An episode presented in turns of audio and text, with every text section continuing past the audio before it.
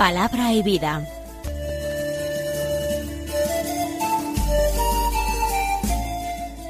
Con el padre Manuel Horta, desde Sevilla. En el nombre del Padre y del Hijo y del Espíritu Santo. Amén. Alabados sean Jesús y María. Muy buenos días, queridos amigos, oyentes de Radio María y seguidores del programa Palabra y Vida, un programa que realizamos el primer domingo de la cuaresma, un domingo que es 26 de febrero. Ya hemos empezado la cuaresma a partir del miércoles de ceniza, pero nuestro auténtico programa puede decir que comienza este domingo. Hoy comienza la primera semana de la cuaresma. Y quizás en un día de fiesta, de descanso, en esta Pascua semanal que es el domingo, podamos tener más tiempo para tomar conciencia de que es cuaresma, Quizás los primeros días, los primeros cuatro días, de miércoles a sábado, hemos estado enredado en nuestras ocupaciones más habituales. Hoy disponemos de más tiempo para la oración y para la escucha de la palabra.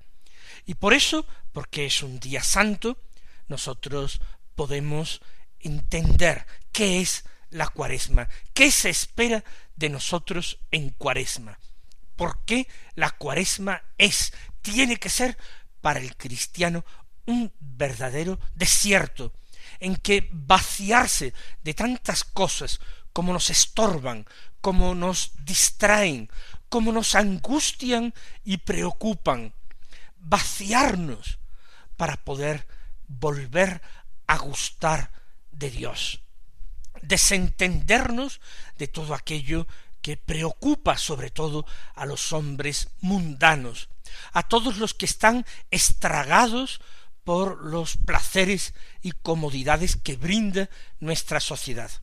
Practicar austeridad cristiana, practicar algún tipo de penitencia, insistir en la oración.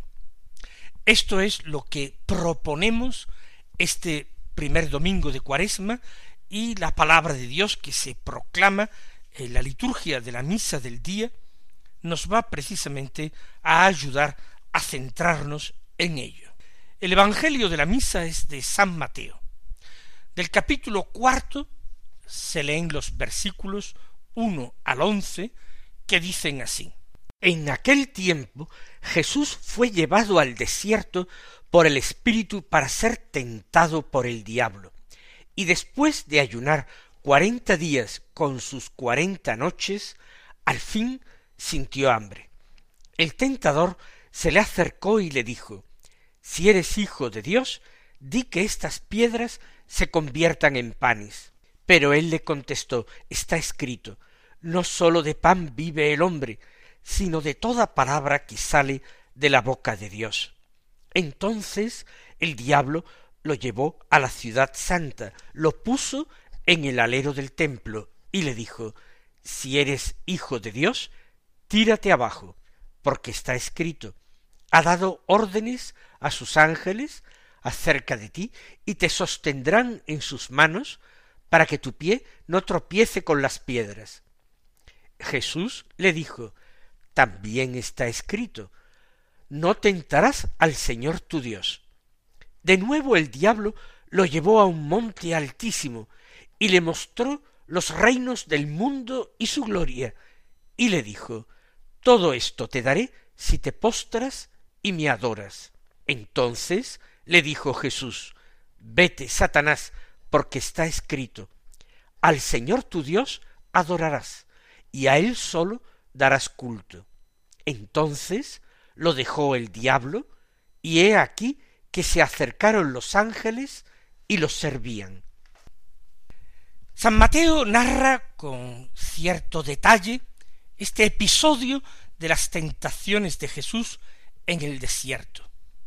Un episodio que no tuvo testigos y que seguramente en algún momento de confidencia relató él a sus propios discípulos, a los apóstoles. Después de su bautismo en el Jordán y antes de comenzar su vida pública, el Señor practica un retiro prolongado, intenso. Marcha al desierto. ¿Para qué? Dice, para ser tentado por el diablo. No marcha al desierto para orar. Él oraba en todas partes, en todo momento. Él marcha para derrotar al diablo, para enfrentarse con el diablo allí donde también el diablo extiende su dominio. La soledad es un lugar propicio para la tentación. Muchas personas evitan quedarse solas porque piensan que la soledad no les vendrá bien, ni para su salud física, ni para su salud mental, ni para su salud espiritual.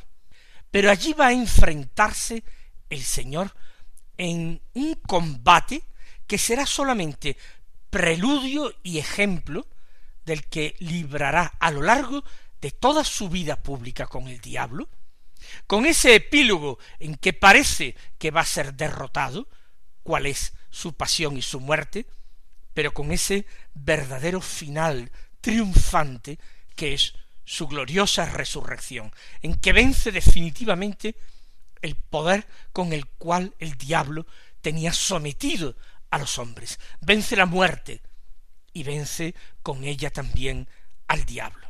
Allí en el desierto Jesús ayuna cuarenta días con sus cuarenta noches, y al fin sintió hambre.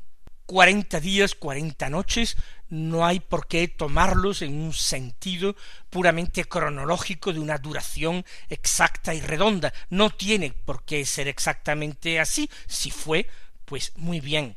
Se trata de una cifra simbólica, se trata de un periodo extenso y completo de tiempo. Cuarenta años, lo sabemos porque así lo narra la escritura, fue el tiempo en que el pueblo de Israel estuvo precisamente en el desierto y allí fue también tentado. No siempre venció las tentaciones, muchas veces sucumbió a ellas, pero auxiliado y acompañado por su Dios, el Dios con nosotros, el Dios cercano, Israel salió del desierto y entró a tomar posesión de aquella tierra que Dios había prometido a los patriarcas.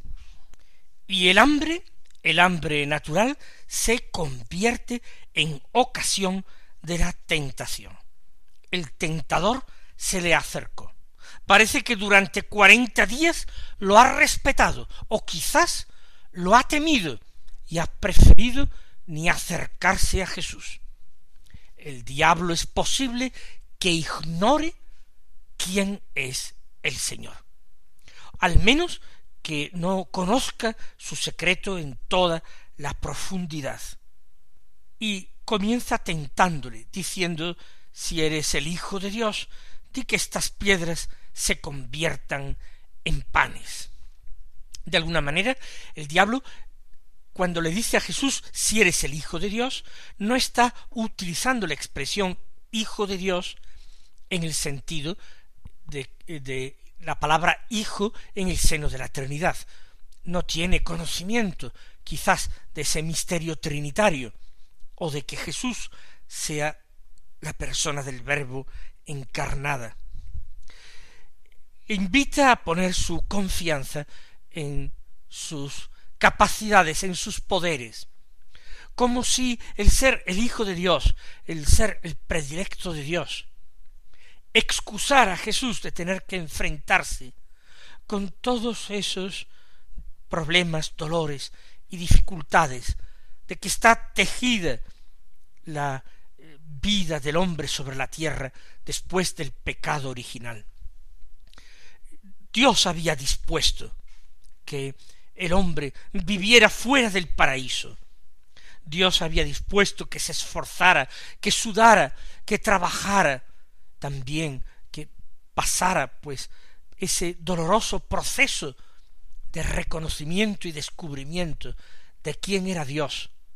Ahora era Dios el que parecía esconderse, pero en el paraíso era el hombre quien se escondía de Dios que estas piedras se conviertan en panes, como si lo material, la satisfacción de las necesidades materiales, fuera lo principal, lo más importante en un cierto momento de necesidad, de hambre, lo único, y comprometiera su ser hijo de Dios, haciendo un signo que tuviera sólo como beneficiario ningún otro hombre más que él. Jesús contestó diciendo, está escrito no sólo de pan vive el hombre, sino de toda palabra que sale de la boca de Dios. Jesús responde citando el libro de la ley, que la necesidad del hombre sobre la tierra no se reduce a lo material, no sólo de pan vive el hombre, el hombre también vive de su fidelidad, de su amor, de su obediencia a Dios. El hombre vive de la escucha de la palabra. Esa es la primacía en la vida humana. Dios es nuestra meta, tanto como es nuestro origen. El diablo dice a continuación lo lleva a la ciudad santa, es decir, a Jerusalén, y lo pone en el alero del templo. Y allí, desde un punto elevado del templo, le dice de nuevo si eres hijo de Dios. Insiste por segunda vez en esta tentación. Quiere forzar como si se tratase de una palanca, quiere forzar la confianza que Jesús tiene puesta totalmente en Dios. Pero quiere convertir esta confianza en una falsa seguridad, en una verdadera tentación de Dios, en la exigencia de una prueba.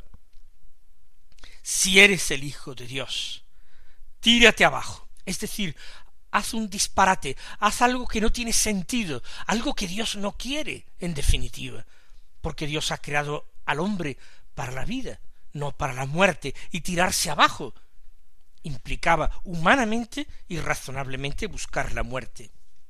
Pero, y ahora el diablo argumenta como si se tratase de un doctor de la ley, porque está escrito también encargarás a los ángeles que cuiden de ti y te sostendrán en sus manos para que tu pie no tropiece con las piedras. El diablo cita la palabra de Dios, cita un salmo, invita a Jesús a esa falsa confianza, a esa tentación, a esa prueba de Dios. Y el Señor de nuevo no argumenta sino con la palabra de Dios, de la que se está alimentando, de la que se ha alimentado toda su vida terrena, de la que se está alimentando en el desierto. De nuevo el Señor responde con la palabra de Dios, no tentarás al Señor tu Dios. No hay que entrar en más explicaciones, ni en más disquisiciones, no hay que explicarle nada al diablo, no hay que explicarle absolutamente nada. El diálogo con él es totalmente inútil. Por tanto, no tentarás al Señor tu Dios, y esa palabra hace que el diablo se retire momentáneamente, confundido y dolorido. Por último lo lleva el diablo a una montaña altísima, y desde allí le muestra todos los reinos del mundo, su gloria, su poder.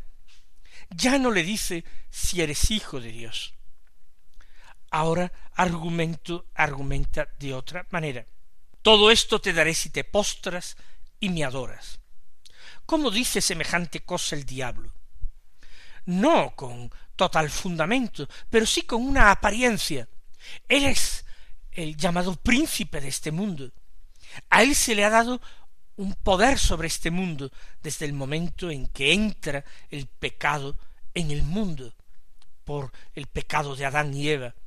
Por tanto, si es príncipe de este mundo, él puede decir con cierta razón, hasta cierto punto, que él puede dar el poder y la gloria, efímeros, temporales, no eternos, por supuesto, pero mundanos y terrenos, él puede conceder poder y puede conceder gloria a un hombre, no para su bien, no siquiera para su felicidad, más bien para su ruina, para su desgracia, para su perdición, pero puede conceder en este mundo poder y gloria mundanos. Y le invita a Jesús a que se deje arrastrar por esa tentación tan común, el deseo de poder, el deseo del reconocimiento. Todo esto te lo daré.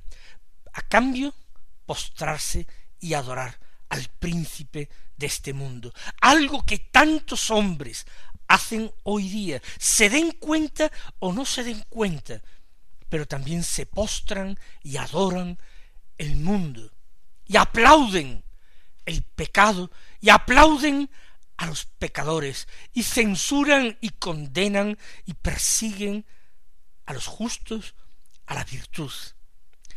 Ese es el premio que el príncipe de este mundo promete a los que le siguen.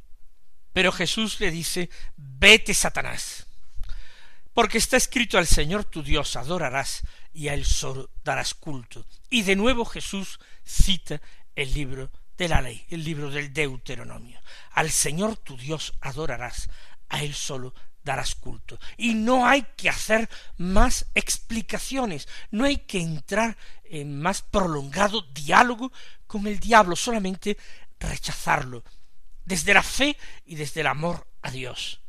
Rechazarlo de una manera implacable y sin fisuras. Rechazarlo con el único arma que teme el diablo. Esa espada, así la llamó San Pablo, esa espada de doble filo que es la palabra de Dios. Después de esto, dice el evangelista San Mateo, lo dejó el diablo y se acercaron los ángeles y le servían. Todo se pone al servicio del Hijo de Dios, como se pone al servicio del hombre que, amando a Dios sobre todas las cosas, derrota la tentación. Vamos a pedirle al Señor su gracia, su fuerza, la sabiduría y la fortaleza para plantear a lo largo de los cuarenta días cuaresmales una lucha, un combate decidido contra el pecado, contra el vicio, contra el mal en nuestra vida, y preparemos un sí rotundo, definitivo, de nuevo diremos sin vuelta atrás, adiós.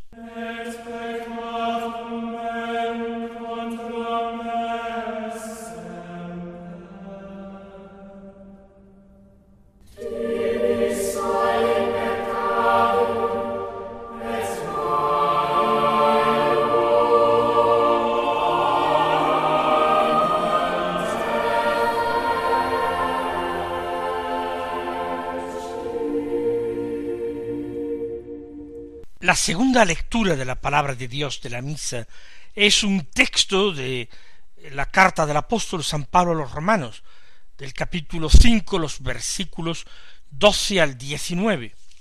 Como se trata de un texto más bien largo, se puede, por motivos pastorales, eh, acortar, así está previsto en el leccionario de la misa.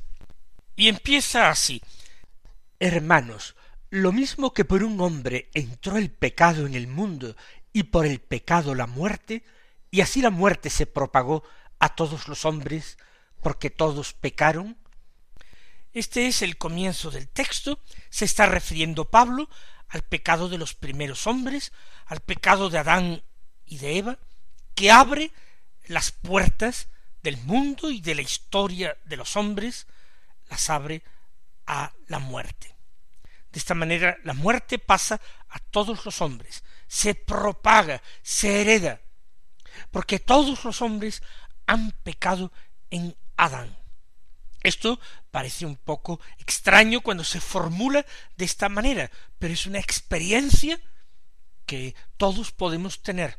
El mismo pecado de Adán ha sido cometido por todos nosotros. Cada vez que nos dejamos llevar por la soberbia, por el egoísmo, por la pereza, por la ira, por la lujuria, por la envidia, por la gula, cada vez nosotros estamos incurriendo en el pecado de Adán. En él pecamos todos.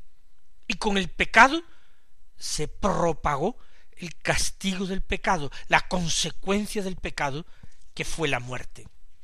Y ahora, saltándonos unos cuantos versículos, según nos ofrece esa posibilidad del leccionario, continuamos. Si por el delito de uno solo la muerte inauguró su reinado a través de uno solo, con cuánta más razón los que reciben a raudales el don gratuito de la justificación reinarán en la vida gracias a uno solo, Jesucristo. En resumen, lo mismo que por un solo delito resultó condena para todos, así también por un acto de justicia resultó justificación y vida para todos. Pues así como por la desobediencia de un solo hombre todos fueron constituidos pecadores, así también por la obediencia de uno solo, todos serán constituidos justos. Verdaderamente es una reflexión profundísima e inspirada por el Espíritu Santo la que nos transmite San Pablo. No podemos simplemente maldecir nuestra suerte, ser descendencia empecatada de Adán y Eva. No podemos quedarnos ahí. La esperanza se ha abierto en el mundo. Lo mismo, un solo delito de un hombre comienza de esta manera el reinado de la muerte, por culpa de uno solo, porque la descendencia habría pecado en él. Pero ahora Dios obra la redención que deja asombrados a los ángeles y hasta a los demonios. No podían sospechar la hondura y la profundidad del misterio del amor de Dios por su criatura, el hombre. Por un solo hombre, la cabeza de una humanidad nueva, a quien Pablo llamará nuevo Adán, por ese hombre van a vivir y a reinar todos, gracias a un derroche de gracia y a un don que Dios concede a quien lo acoge con fe, el don de la justificación. Por el delito de uno vino la condena a todos, pero por la justicia de otro, por la santidad del nuevo Adán, viene la santidad, la salvación, la justificación y la vida a todos, a todos quienes acepten esa vida, a todos los que acepten la vida de gracia que trae el Hijo de Dios, el nuevo Adán. Así, por la obediencia de uno, Cristo Jesús, todos se convertirán en justos. La santidad de Cristo es mi santidad. Cristo es el Hijo de Dios, pero Él me hace a mí también verdadero Hijo adoptivo de Dios. El muy amado me hace también amadísimo de Dios el destinado a reinar sobre el universo, me convierte a mí con él en verdadero rey. Mis queridos hermanos, gozándonos en estas maravillas que nos revela la palabra de Dios, que tengáis un santo domingo y hasta mañana si Dios quiere.